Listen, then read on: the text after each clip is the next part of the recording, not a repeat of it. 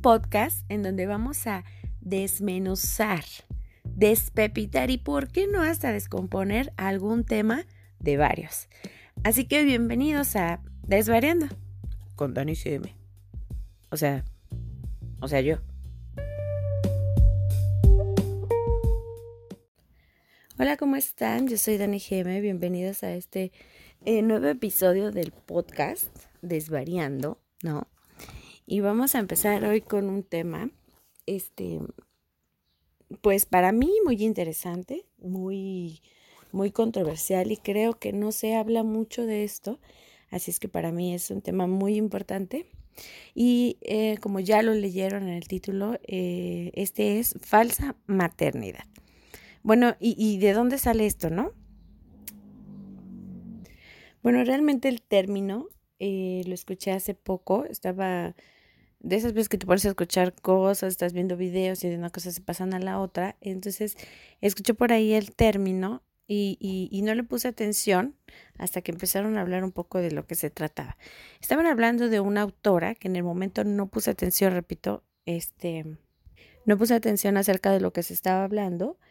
Eh, y cuando empezaron a tocar el tema, eh, me llamó la atención y busqué la autora de un libro. Eh, esa autora se llama Marta Oriols. Y esta autora habla, eh, eh, toca este, esta falsa maternidad porque dice que contar la maternidad es la única forma de acabar con ese ideal de madre perfecta que tanto daño nos hace. Y eso habla de un poco o, pone el tema en la mesa con uno de sus libros que se llama Dulce Introducción al Caos.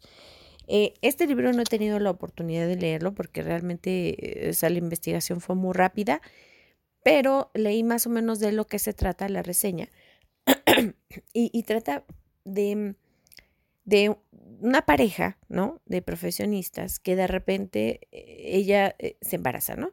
Y entonces empieza a cuestionar si quiere tenerlo o no y, todo lo que le va a afectar en su vida. Más allá de hablar del aborto, que es un tema también, eh, este, pues interesante y, y, con muchas cosas, no vamos a tocarle en este momento, pero sí habla de cuestionarse un poquito acerca de, si realmente queremos tener hijos, ¿no? Y entonces habla sobre la falsa maternidad, sobre todo aquello que nos cuentan de lo bonito de tener hijos, pero todo lo que se emite, perdón, omite al tenerlos, ¿no? O al querer tenerlos, al educarlos y todo lo que conlleva ser madre, ¿no? Esas cosas no te las cuentan. Y creo que parte también del hecho de que no estamos acostumbrados a investigar antes de, ¿no? O sea, ya empezamos a investigar eh, qué debes de comer cuando estás embarazada, ¿no? ¿Qué debes de, o sea, quizá hay muchas personas, ¿no? Y me incluyo que, que, van previamente a una cita y te dicen que, que cómo hay que preparar tu cuerpo, echarla para tener hijos. Y sí, quizá también en las escuelas últimamente se han tocado temas de sexualidad, te dicen por qué no es bueno tener hijos cuando eres joven, Ajá. Eh, eh, cuando ya decides tenerlo, te hablan sobre qué debes de comer, qué no debes de comer, cuáles deben de ser tus hábitos para que tu embarazo sea bueno, ¿no? Ya cuando lo tienes, te hablan de los cuidados previos de un bebé, a un hijo, charala, pero realmente en ninguno de estos tiempos, y ni en ningún otro, se habla de, de, de, de todo lo malo que puede venir con tener un hijo. Porque se nos ha vendido la idea desde hace mucho tiempo que tener hijos es una bendición, lo cual no discuto, porque los bebés siempre vienen con algo bueno. Pero no vamos a hablar de lo bueno. Realmente no me voy a concentrar en lo bueno, porque lo bueno creo que alguna vez todos, los, todos lo hemos escuchado. Todo lo bueno que te puede traer un bebé, toda la felicidad que te da, bla, bla, bla. Y de eso no vamos a hablar. Pero nadie habla y aparte, peor creo yo, nadie pregunta acerca de lo malo. ¿Por qué? Em, porque para empezar, em, creo yo, ¿verdad? Que lo bueno es tan bueno, ¿no? Se nos pinta que lo bueno es tan bueno que si lo pones en una balanza con lo malo, pues gana lo bueno. Y no tenemos permitido como sociedad decir algo diferente, ¿no? O sea, tener hijos es bueno, sí, porque sí. Eh, que tenemos ciertas edades como sociedad para que pues, se vea bien visto, ¿no? Si estás casada, pues mejor. Si después de tener un trabajo, un carro y algo estable, pues es mejor, ¿no? Pero realmente se nos obliga casi, casi a tener hijos, hombres y mujeres, ¿no? Pero creo que como mujer, que asumimos más esta, esta paternidad, y paternidad me refiero a como padres, quizá la madre siempre lleva más eh, este, esta carga, porque socialmente no se nos permiten muchas cosas, y esto viene también, como dicen, de la idea de la falsa maternidad. Entonces, creo que debería de haber en alguna clase, ¿no? Ya que superaste eh, la pubertad sin embarazarte, ¿no? Porque es malo, porque no vas a poder superarte, porque no vas a poder estudiar, chalala. Eh, eh, eso no, no, me refiero a eso, me refiero cuando ya eres un adulto que decide tener un hijo, incluso aunque no lo decidas, ¿no? Pero si ya eres un adulto, yo creo que antes de, tener hijos, y, y, deberías de pensar y deberían de analizar realmente eh, todo lo que conlleva, porque si se nos, o sea, si se nos explica en algún, pero es lo que digo, no se nos explica en el momento correcto. Cuando ya estás embarazada te empiezan a decir que no, que te van a salir estrías y que te va a doler aquí y que te va a doler allá y que cuando nazca la relación va a cambiar y pero y, que hay que darles lugar al marido también porque se sienten desplazados y que te van a cambiar los pezones y que no sé qué, pero realmente no se habla ciencia cierta de lo malo, eso son como cosas, son como etapas, ¿no? Pero realmente no se profundiza. Y, y no se empieza a profundizar en el tema hasta que no estás ya dentro del problema, por decirlo así, ¿no? Entonces, este, intentaré hablar un poco de lo malo que yo veo en la maternidad, esperando no ser apedreada por lo que voy a decir. Pero es un tema complicado por temas eh, eh, em, que creo yo sociales en México, al menos en mi país, temas culturales y temas religiosos. Porque no tenemos permitido hablar em, de no querer o de, o de quejarnos, o, porque si te quejas, pues por andarte quejando, o sea, pueden hacer mal, ¿no? Porque tú, tú misma estás que no quieres, que no esto, que no lo otro. Este, si no lo quieres, eres mala porque pues las mujeres eso vinimos. Y, y, la verdad es que si ya lo tienes, hay una de las cosas que la verdad es que yo creo que muchas mujeres lo hemos escuchado y es de lo peor voy a dejar esto un poquito más al final porque la verdad es que sí, sí, esto de que no nos podemos cansar porque pues nosotros queríamos, ¿no? Nosotros queríamos. Y, quiero que pensemos un poquito en esto porque, o sea, no puedes decir, ay, no manches, que estoy bien cansada, no he dormido. Pues querías tener hijos, ¿no?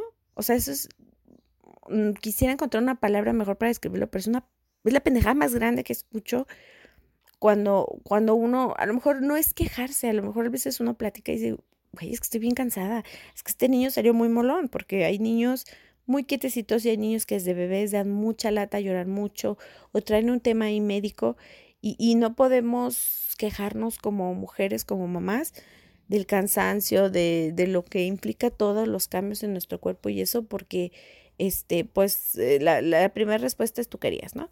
Y entonces vamos a trasladar un poquito esto como a un trabajo, ¿no? Tú sabes que un trabajo pues tiene su esfuerzo, ¿no? Requiere como su esfuerzo, su capacitación, lo que sea. Y llega un punto en que a lo mejor tu trabajo es injusto, eh, te están haciendo tonterías en el trabajo, no te están pagando correctamente, hay temas legales quizá. Y si tú llegas con alguien y le dices, oye, ¿sabes qué? Es que estoy harta de mi trabajo. O sea, no te van a decir, pero pues tú querías crecer, ¿no? Pero querías casar, ¿no? Pero querías carro, ¿no? Pero, este, pero quieres dinero, ¿no? O sea, sí, pero pues así es la chamba, ¿no? O sea, no siempre. ¿Por qué en otras cosas sí hay como a lo mejor un poco más de tolerancia? Repito, no al quejarse, pero al hablar de este tema y en cuestión de la maternidad simplemente no hay. Creo que debería de haber, eh, no sé, un curso quizá a los 20 donde te digan por qué no ser madre, ¿no? Y hablar de la maternidad en todo su esplendor, porque no te hablan por ejemplo, cuando, cuando, eh, repito, cuando ya te, cuando ya te interesa el tema del embarazo es porque casi, casi ya estás embarazada, ¿no? Y entonces uno, que ya estuvo embarazada, a lo mejor que tuvo malas experiencias, no se, no te va a no se va a poner a contarte todo lo malo que te puede pasar en el embarazo, pues porque te puedes estresar, te puedes poner nerviosa, te puedes poner paranoica y, tampoco es el punto este, crear una psicosis en, en, alguien que ya está ahí, ¿no? Entonces tampoco en esa parte tenemos como permitido decir, híjole, es que no tienes idea de lo que es el parto, ¿no? O sea, lo que te va a doler. Entonces mucha gente dice, qué mala onda, ¿por qué te dicen eso? Es que no es ser mala onda. O sea, es que mujeres abramos los ojos desde antes, siquiera, de tener un hijo. Porque mm, te cambia la vida para bien, sí, en la mayoría de los casos. Pero la verdad es que cambian muchas cosas. Y, las mujeres que no tienen hijos o que ya tienen hijos y, están pensando en tener otros, por favor, revaloren su, su, su, este, su opción, por favor, revalórenlo porque mm, hay muchas cosas que se quedan al aire y que no se hablan y que uno sufre y que luego por eso viene el estrés eh, este posparto y todos los demás estrés que vivimos las mujeres y también los hombres, ¿no? Pero eh, centrémonos un poquito en esta parte de la maternidad y de que como mujer uno lleva un poquito más em, ahí el, eh, el encaje, ¿no? De la gente. Socialmente estamos muy presionadas desde desde que estamos chiquitas, este, que estás muy chiquita para maquillarte, luego creces y ya maquíllate y luego ya tienes novio y luego cuando te casas y luego cuando los hijos y realmente estamos muy presionadas para tener hijos porque eso vinimos al mundo, a las mujeres, ¿no? A tener hijos y, se nos presiona y se nos presiona.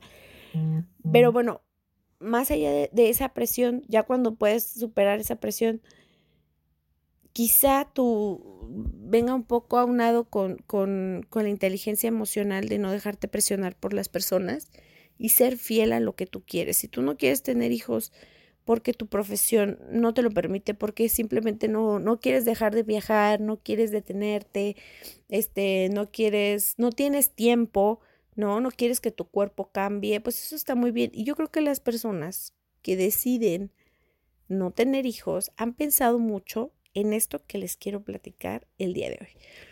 Eh, que es, por ejemplo, no te hablan a ciencia cierta de lo que va a pasar en tu cuerpo. Porque te dicen que pues, te va a crecer la panza, que te pongas crema para que no te salgan estrías, que no te rasques, ¿no?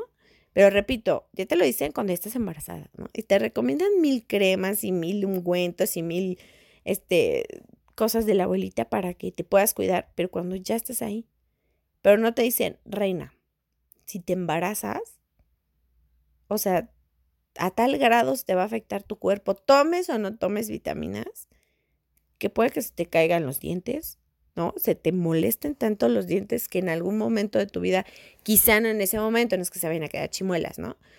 Pero sí afecta demasiado el calcio, afecta demasiado los huesos, este, duele la cadera, ¿no? Cambia tu cuerpo de manera, quizá en algunos casos de manera positiva, pero realmente estar embarazada, yo creo que el término aliviarse vino de alguien que estuvo embarazada y dijo, puta, qué enfermedad. En serio, porque te cambia todo, te duele todo, se te mueve todo, se te aguada todo, ¿no? Este, no te hablan de tus cambios de humor así de la nada, o sea, sí que chillan y que todos sabemos que los antojos y que la fregada, pero no te hablan de que a lo mejor pierdes el apetito sexual, no te hablan de que aparte de todo, o sea, algunos médicos dicen que es bueno las relaciones en el embarazo, otros no, no te hablan de los problemas de pareja que puedes llegar a tener por esos cambios de humor, eh, no le hablan tampoco a tu pareja, o sea, al hombre, de lo que él está a punto de entrar también en esta etapa, no solo porque le dicen que será desplazado y que la fregada y que, y que ahora toda la atención es la mamá. Realmente a lo mejor a los hombres no les interesa tanto llamar la atención. Es más, mientras menos llaman la atención, ¿no? Para escuchar consejos y tipo de cosas, este, pues como que se alejan, pero realmente tampoco hablan de que como hombre, pues también la van a llevar, la van a sufrir van a ser los que van a andar quizá buscando antojos y eso es lo de menos. O sea, van a tener que soportar a una mujer ¿no? que quizá amen, amen demasiado, pero que este amor será cuestionado por estos cambios de humor, por estas eh, subidas y bajadas que tenemos en el embarazo, por las hormonas que están a todo lo que da. Y este, la verdad es que yo era una mujer escéptica a eso de las hormonas, nunca había tenido problemas hormonales, ni siquiera cólicos en la vida. Entonces, de repente llega una cosa que se llama cólico y una cosa que se llama hormonas y es así como que, ¿qué, me está pasando, no? Entonces tuve que ir al médico, o sea, eso ya fue mucho después y me di cuenta que eso sí existe, ja.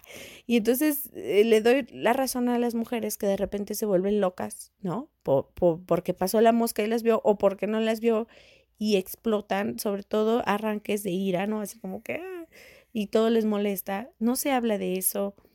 Eh, no te hablan de, de, de, de lo mal que te puedes sentir con tu cuerpo, porque creo que también viene mucho con esta parte de, mm, de que pues tú, o sea, el momento que decides estar embarazada, tú ya no importas, ¿no? Todo es por el bebé. Incluso gente que dice, come doble, ¿no? Come doble porque también el otro está pidiendo que comas, ¿no? Y, y, entonces tú pasas a segundo plano y ya todo es el bebé, y vitaminas para el bebé, y esto para el bebé, y esto para... Y, y no te hablan de este desplazamiento que tú como mujer, como persona individual, también vas a perder.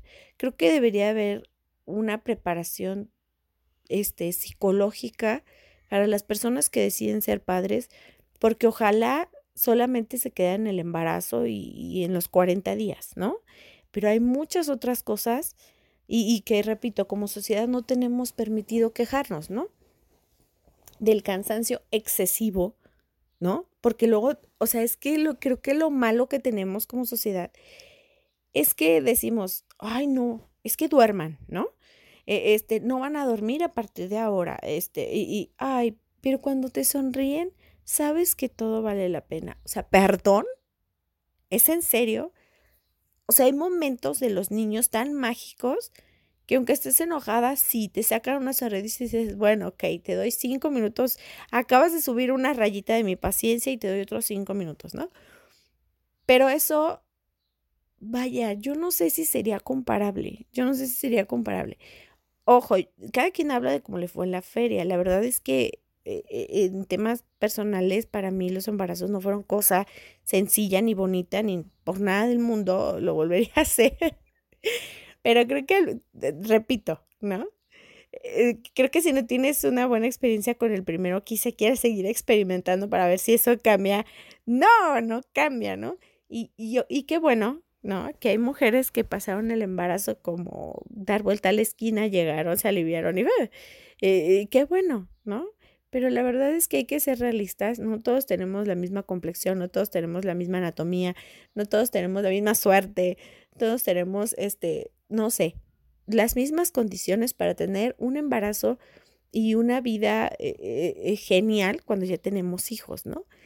Entonces, hablan de una persona promedio que quizá no tenga para una nana que cuida a sus hijos, que quizá este, no tenga la vida resuelta y hay mm, personas que trabajan, personas este, que estudian, no sé, eh, de una persona promedio, ¿no?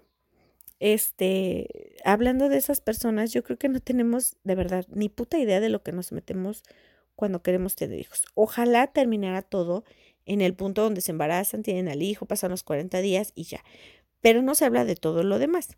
Entonces, otra de las cosas que tampoco se habla, por ejemplo, cuando, cuando estás embarazada, de los cambios físicos, por lo que les decía, o sea, eh, eh, te hablan como de lo superficial, de que te va a crecer la, como de lo obvio, no de lo superficial, sino más bien de lo obvio, ¿no? Te hablan como esta parte de que te va a crecer la panza y que las boobies y que te van a doler y que, eh, y no te hablan de que cuando todo esto baje, ¿no?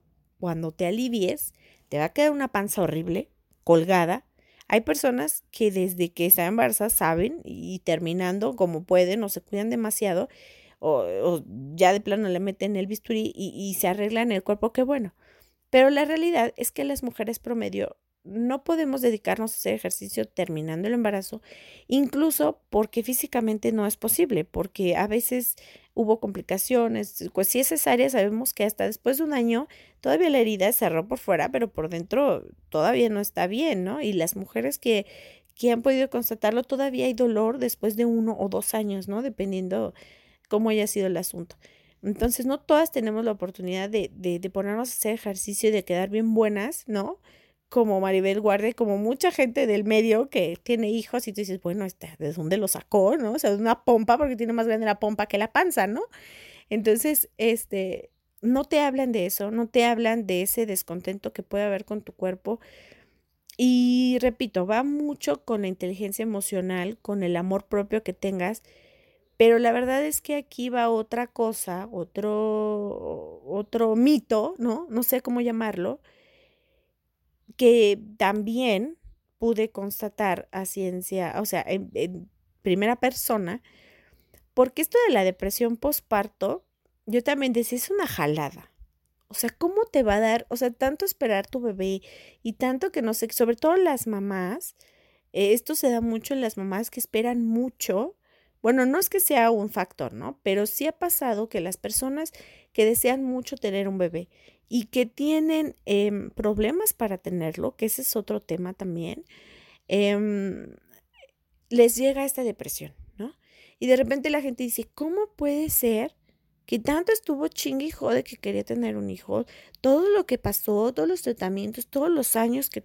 Y ahora que tiene el hijo resulta que le da depresión. Pues no que, o sea, es que la verdad somos muy ignorantes. Yo había leído sobre el tema, pero yo no lo creía posible. La verdad es que yo no creía posible que eso pudiera pasar, ¿no?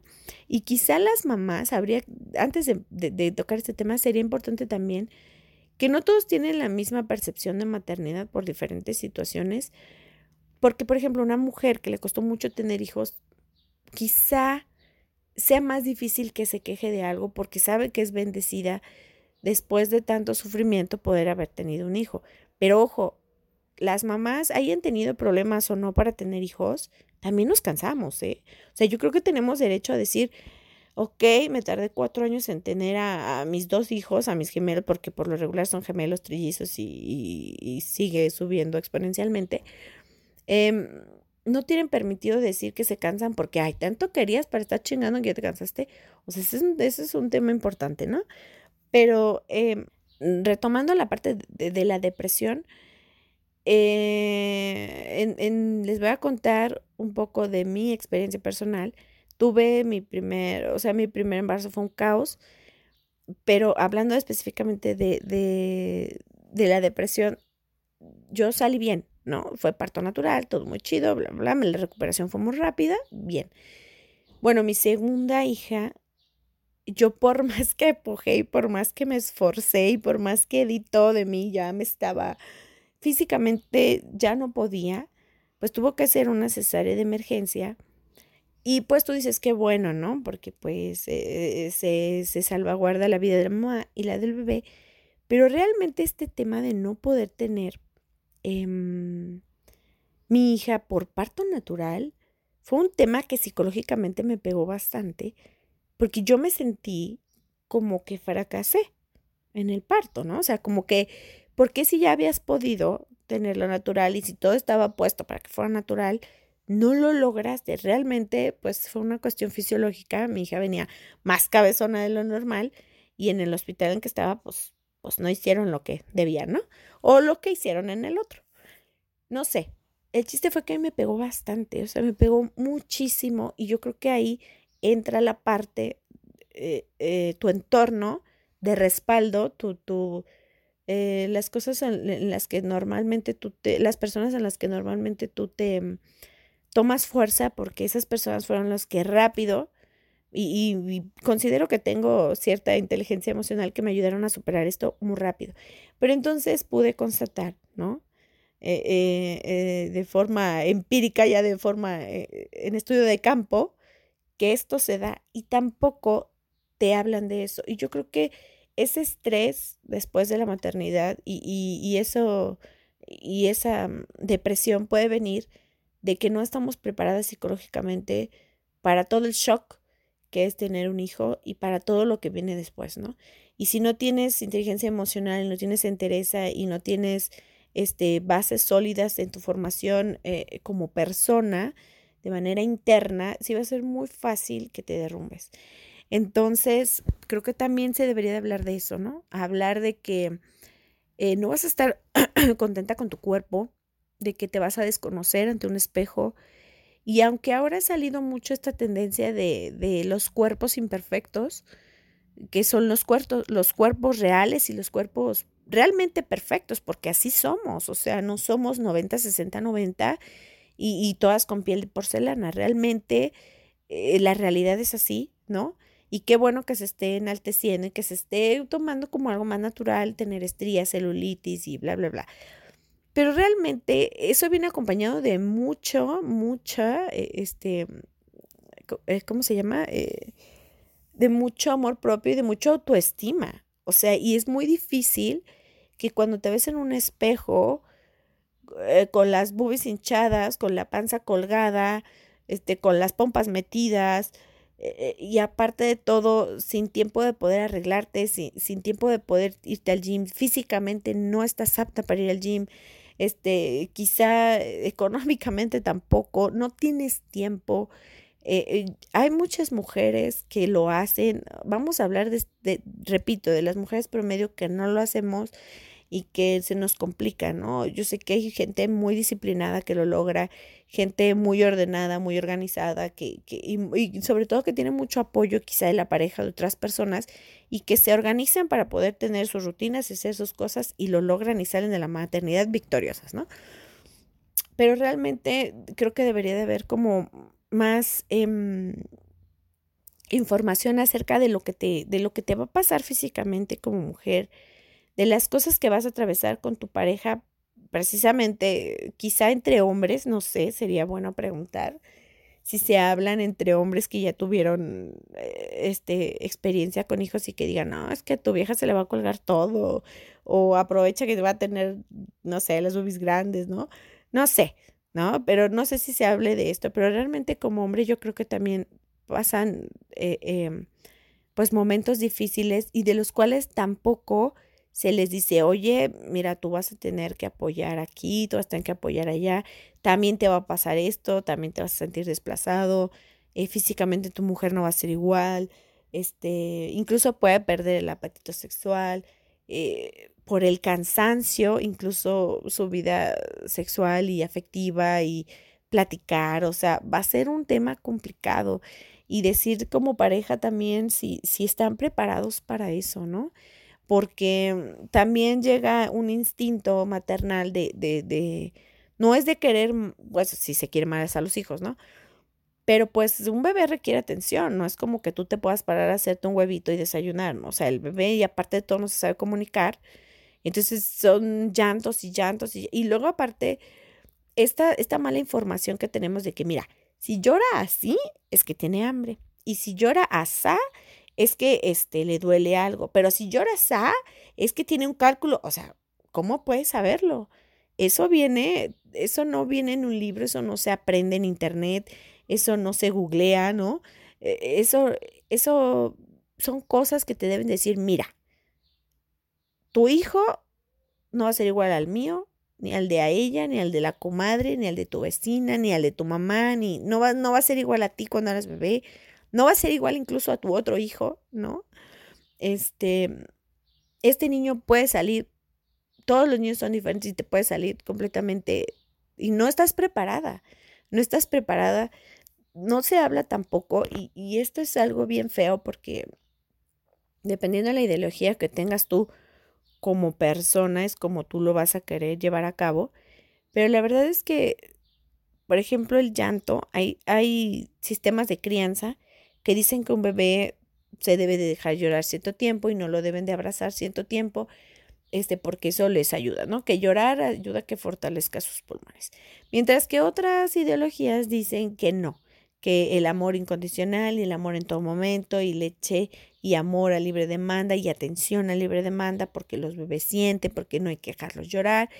Y entonces tampoco te dicen, oye, ¿sabes qué?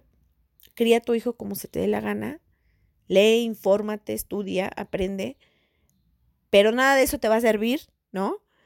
Eh, quizá un poco, quizá te dé un poco más de, de estabilidad y de interés aquí en tu cabecita para saber como que por dónde hacerle. Pero la realidad es que como mamá primeriza, no importa que te leas toda una biblioteca. En el momento que tu hijo empieza a llorar, pierdes el control absolutamente. Y si el llanto es constante y es, hay, sí hay tipos de llantos, no sé a qué se deba cada tipo de llanto y no sé si tengo un significado cada tipo de llanto, pero hay llantos que son desesperantes, ¿no? Y entonces, cuando todo el mundo va a ver a la mamá recién aliviada, porque aparte de todo, nadie va a ver a la mamá, ¿no? Más que su mamá, ¿no? La mamá es así como, hija, ¿cómo estás? Pero a nadie más le interesa la mamá. Todos van a ver al bebé, Y, esa desatención también pega. Y tampoco te hablan de eso, ni a la familia tampoco se le dice, oigan, ojo, la mamá es la que está recién operada, ojo, la mamá es la que acaba de pasar un shock bien fuerte que es este parir, pues son unos dolores impresionantes. Y, todo el mundo te empieza a criticar si dejas llorar a tu hijo, si no lo dejas llorar, si, si todo, la, cara de la gente cuando tu hijo está llorando y tú te desesperas, ¿no? Eso, eso no, no, te lo, no te lo vienen manejando, ¿no? Y yo sé que va a haber muchas opiniones al respecto de esto. Ay, que te valga gorro y ay, que... no es tan fácil, no es tan fácil. Este, tienes opiniones encontradas, sentimientos encontrados, tú te encuentras frustrada, no sabes qué hacer, sobre todo en público, ¿no? Así como que Quizá llega un momento en que dices, eh, me vale gorro, pero creo que, creo que no siempre. Y saben qué? que eh, ahí entra otra parte de la sociedad donde, o sea, el llanto es como el hipo, el llanto en los bebés es como el hipo, es como un estornudo, es inevitable. Los bebés no se saben comunicar, chillan, y hay gente, la verdad, muy mamona, que oyen a un niño llorar y ya lo, o sea, también como sociedad, o sea, todo mundo se molesta, todo mundo, y le ejercen presión a la mamá así de que cállalo, ¿no? Aunque la mamá no sabe ni qué está pasando, no sabe por qué empezó a llorar, a lo mejor le picó algo, a lo mejor le dio un cólico, a lo mejor no lo sabemos, pero el niño pues le dio por llorar y todo el mundo ejerce una presión visual así de, o sea, cállate, ¿no? O sea, en serio, estamos en misa, o sea, el niño no va a saber que estás en misa como para no llorar, el bebé no va a saber que estás en un restaurante como para no hacer ruido. Obviamente hay lugares en donde por algo están restringidos los niños, ¿no? Los bebés, pero en un lugar público, ¿no? Incluso en el camión, o sea, no sé, empieza a llorar un niño así como que, ah, cállenlo, ¿no? Y, y, y, la mamá es así como de mi amor, por favor, no llores. O sea, que ah, dan ganas incluso hasta de ponerse a llorar ahí con el bebé, así de sí, hijo, te comprendo, maldita sociedad. Y este, entonces creo que nosotros como sociedad también ahí estamos como ejerciendo demasiada presión en cosas que, que, o sea, tampoco pasa nada si un niño llora, ¿no? Yo sé que a veces son medio molones, pero, pero pues, tampoco pasa nada, ¿no? Y entonces tienes a tu hijo, y ah, bueno, antes del hijo, te hablan del parto y de que te va a doler y de que a lo mejor te van a operar y de que a lo mejor te van a abrir y que, que, también te abren por abajo, y, pero como la mayoría de las personas que ya que, que, se interesan sobre este tema ya están embarazadas, uno trata de no ser negativo, ¿no? Y decirle, ¿sabes qué? Es que no te han dicho que te puedes morir, por ejemplo. No. No te han dicho que te van a meter una aguja si es que quieres la raquia eh, por medio de la columna y puedes caer paralítica si lo hacen mal, ¿no? Este, eh, eh, si te ponen demasiada anestesia, pues te puedes quedar ahí con tu hijo. Si tienes algún problema, esto se va a complicar.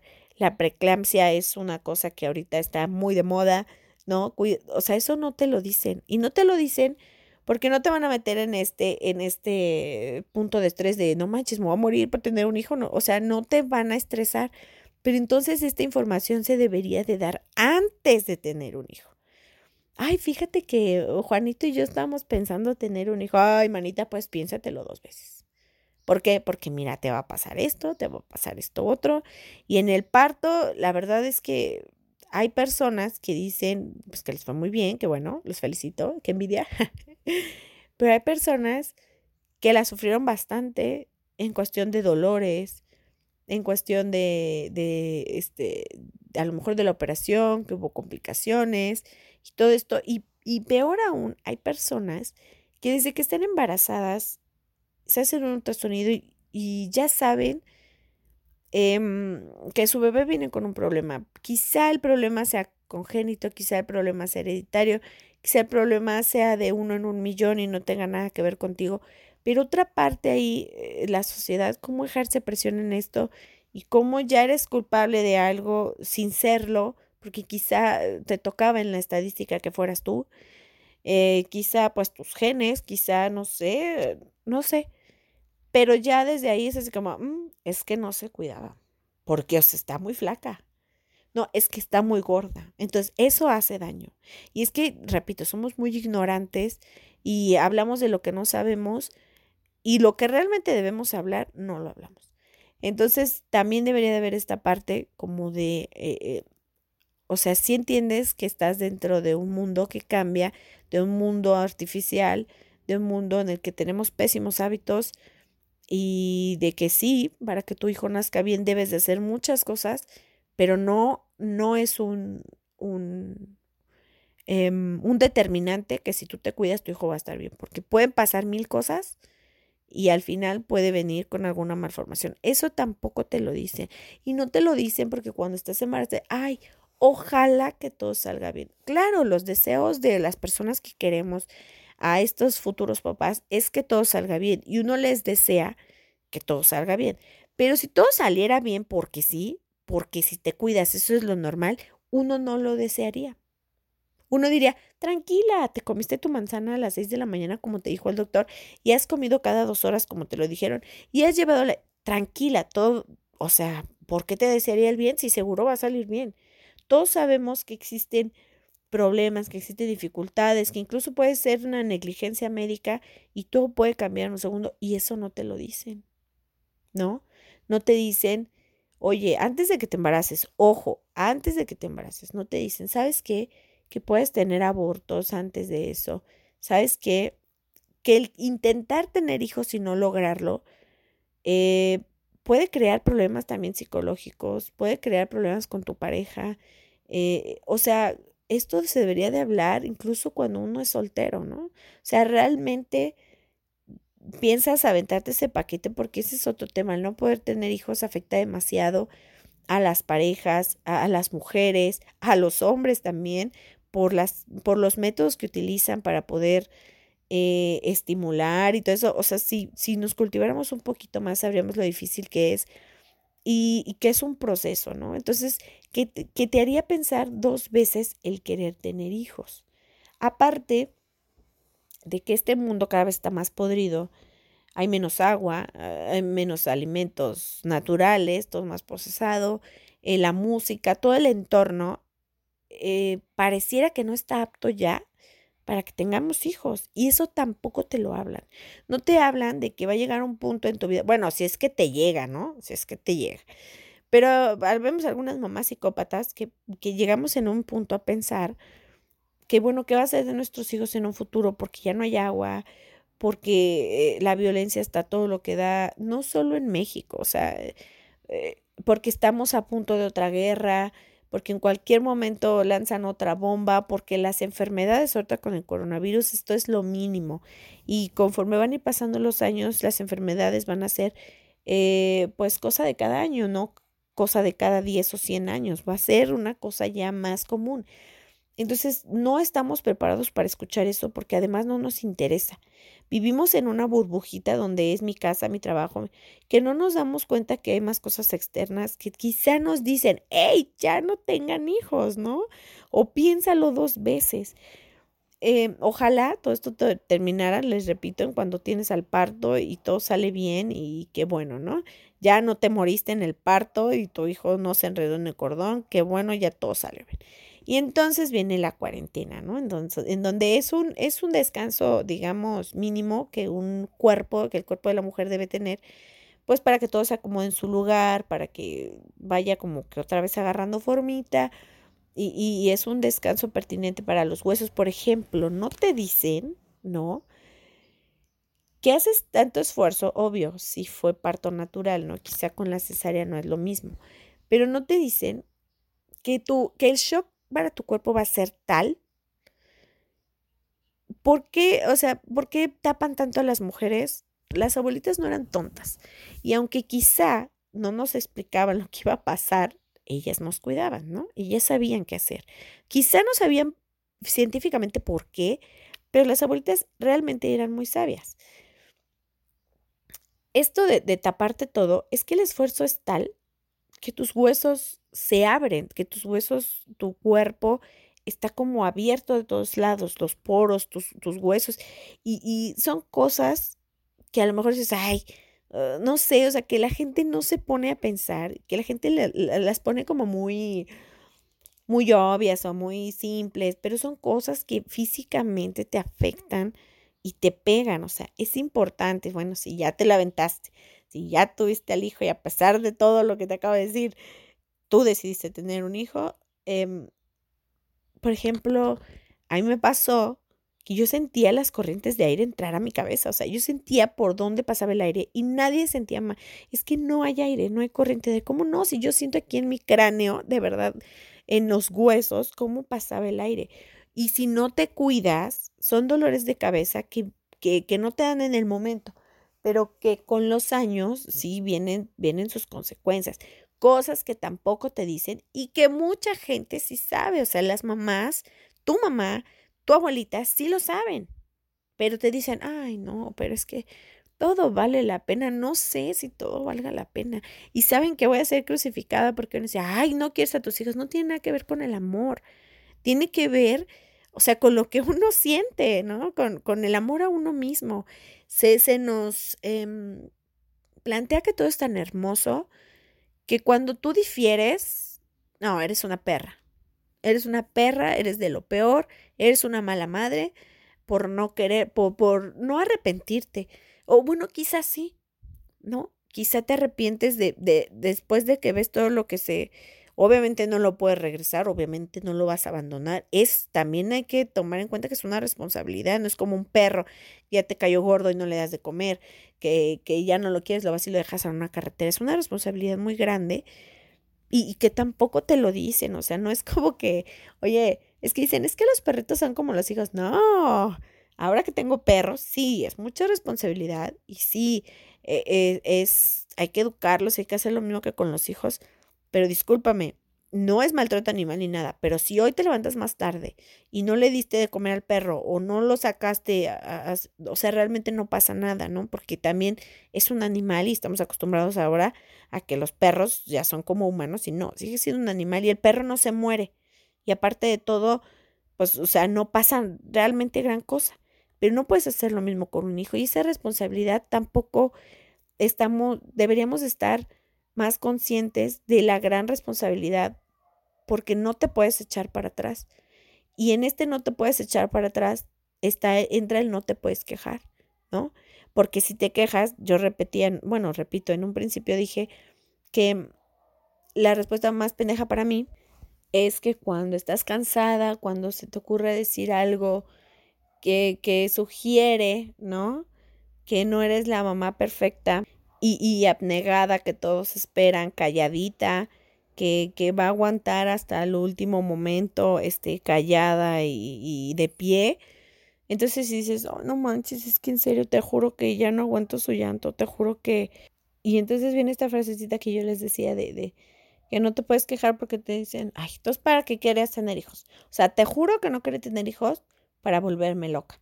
Te juro que no te quería tener hijos para colgarme toda del cuerpo. Te juro que no quería tener hijos. Y entonces ahí es donde se despierta la desinformación que tenemos acerca de tener hijos.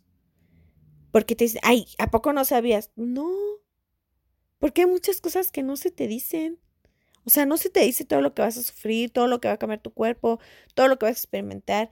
El cansancio extremo de verdad, que por mucho que tu hijo te sonría, no se te van a, o sea, la sonrisa de un niño va a generar un poco de felicidad y quizá genere alguna, algún químico, endorfina o alguna cosa que te haga estar un poco más despierto por cinco minutos, pero la verdad es que el cansancio, o sea, es inherente, el cansancio ahí va a estar. Y, y, realmente es que tú dices, oye niño, sonríe más porque tu sonrisita no me está alcanzando para estar despierta y de buen humor. No, porque aparte de todo, tienes que estar de buen humor. Porque las mamás, las recién aliviadas y las las que se estrenan como mamás, pues tenemos como que una idea física de que son bonitas, con su batita hasta el fondo, todas de rosita, bonitas, con su bebecito en brazos. Pero en nuestra mente, esa quizá haya mamás que despierten así, que qué locura, ¿no? Y, qué bueno. Pues yo creo que en su mayoría no nos imaginamos a una mamá que no durmió ni siquiera ocho horas, ni siquiera tres horas seguidas, ¿no? Y que además no lleva un día durmiendo mal, eh, aparte del sueño, pues el apatito no es como que pues, el hit, ¿no? En el momento. Aparte de todo, tiene que lidiar con todo lo demás de la casa, tiene que lidiar con el marido, tiene que lidiar con todas las críticas babosas de la gente que viene y que se le olvida también, porque a veces las más duras somos las mujeres con otras mujeres que ya fueron madres y que saben la puta chinga que es, pero en vez de decir, güey, te entiendo, tranquila, relájate, es así como, ah, no, yo me chingué, chingate tú. Y si yo pude, tú puedes. Y está chido, ¿no? Que nos den ánimos, pero saben que, que yo creo que estaría bien que en un momento nos detuviéramos y dijéramos, güey, es que es una putiza tranquila, llora, lo quieres sacar, sácalo, quieres gritar, grita, o sea, quieres, o sea, se vale poder quejarnos de nuestros hijos. O sea, creo que eso también eh, les decía que tenía un tema religioso porque al menos en mi caso, para mí es muy complicado decir, mis hijas me tienen harta, ¿no? Porque tengo miedo de que en ese mis hijas yo esté llamando o le esté diciendo adiós, este, no las quiero, este, quítamelas porque ya no las soporto. No es eso. Y a veces este temor de Dios o este temor a tu religión o este temor al karma, si tú quieres, de, de, de, de expresarte así de, tus hijos y decir, es que ya me tiene harto.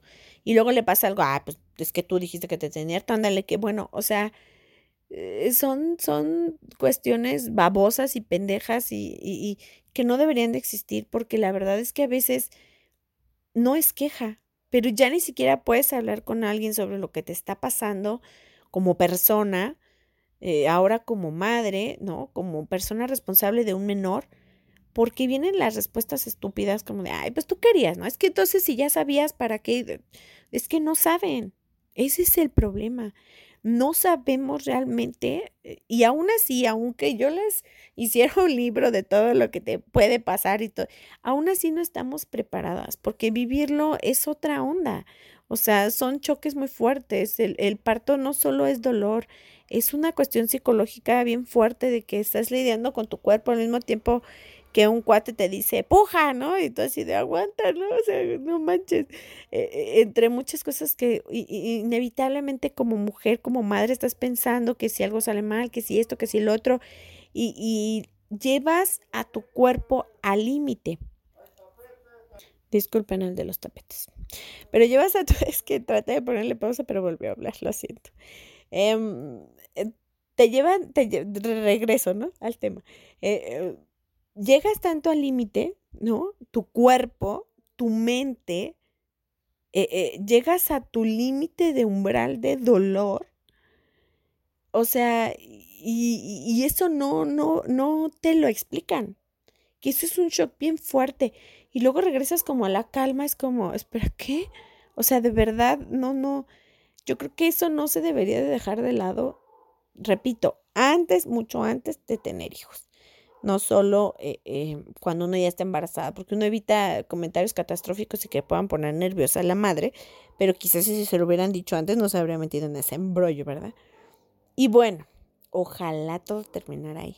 Pero vienen muchas otras cosas que la verdad es que este podcast está larguísimo, no sé si hacer una segunda parte o qué, pero eh, no sé, Creo que se deberían de hablar de otras cosas como por ejemplo la educación. No, eso de que duerman todo lo que puedan porque no van a volver a dormir. Deberían de decir que no vuelves a dormir en tu vida.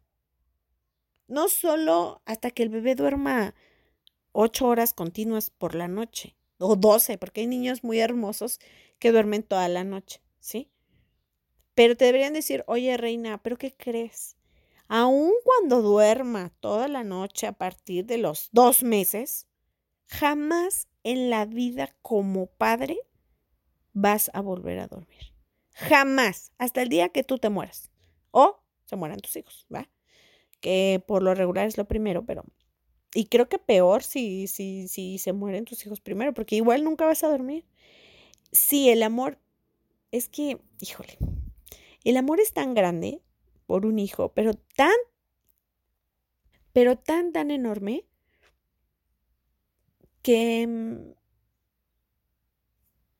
que no es como, como que, ay, ya tuve un hijo y, lo medio educo, o lo educo bien y todo y sale bye. O sea, el amor es tan grande que todo nos preocupa eh, desde el momento en que está en el estómago hasta, hasta que se mueren o hasta que nos morimos nosotros como padres, ¿no? O sea, es tan grande que, que, que vamos a querer saber y vamos a estar pendientes de todo lo que hagan como bebés, niños, adolescentes, adultos, ancianos, o sea, te deberían de decir que se ama tanto, y repito, ¿no? Ese, ese, ese amor es, no te hablan tampoco del amor tan grande que vas a experimentar y no es como nada parecido al amor que puedas sentir por cualquier otra persona y del cual creo que también se debería de hablar. Decir que por amor a tus hijos vas a hacer tantas cosas que quizá por otra persona no harías y preguntarte antes de tener hijos si realmente lo quieres hacer, ¿no? Si realmente estás dispuesto a, a, a dejar tantas cosas y a sacrificar tanto porque la gente te dice que cualquier sacrificio vale la pena, ¿no? Y entonces yo digo, ¿no? Em, pues no sé, ¿no? Yo lo pondría como que, como, como en, tela de juicio, porque,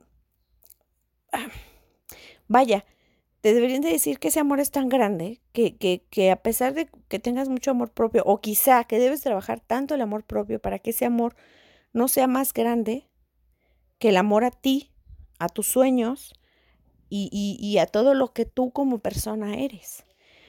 Porque el amor es tan grande, o sea, el amor a los hijos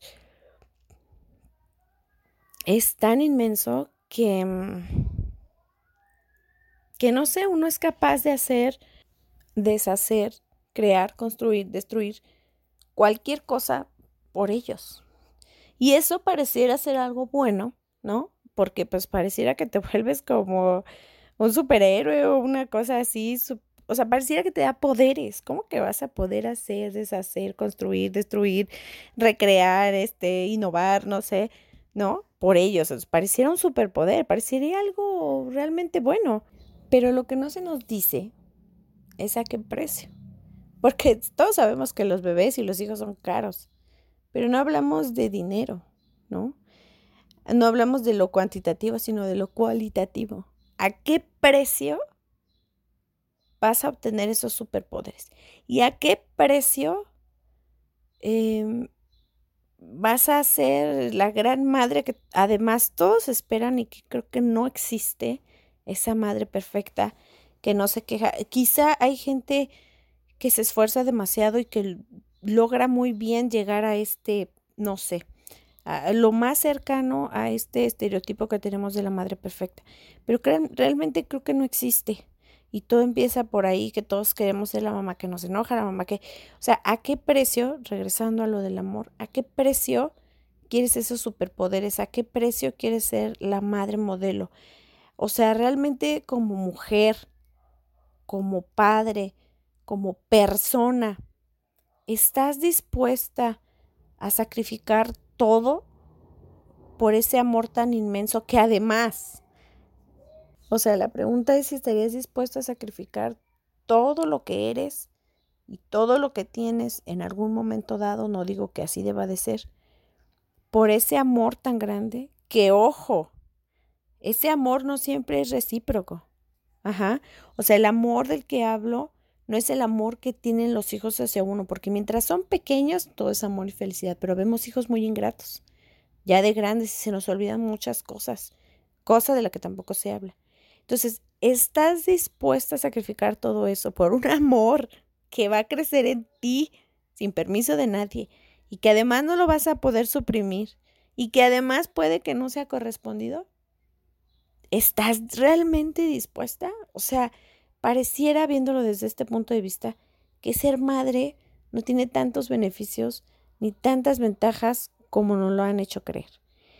Yo creo que este podcast se alargó demasiado y todavía hay muchos temas que quisiera yo exponer aquí desde mi punto de vista, claro, todo es desde mi punto de vista. Que yo creo que vamos a hacer una segunda parte obligada, porque no voy a hacerles dos horas un podcast, aunque es como las series, ¿no? Las películas. No puedes ver todas las películas de Harry Potter, que son siete, ocho de corrido, porque qué hueva, pero sí te puedes aventar toda una serie en un día que son cuatro temporadas y treinta y tantos, setenta y tantos capítulos. Así lo voy a hacer yo. Entonces voy a hacer otro podcast para que digan, ay, bueno, está bien, nos dejó descansar y se lo avienten de corrido. Ay, qué cosa tan maravillosa. Pero bueno, lo vamos a dejar hasta aquí. Espero que les haya gustado, espero que me den sus opiniones en Facebook, en TikTok, ¿por qué no? Y en, y en Instagram como Dani-GM. Eh, ahí los espero con todas sus opiniones. ¿Qué les pareció? ¿Me van a linchar? ¿No me van a linchar? ¿Y, y qué me faltó tocar para tocarlo en la segunda parte? Les agradezco mucho que estén aquí y nos oímos en la próxima. Bye bye.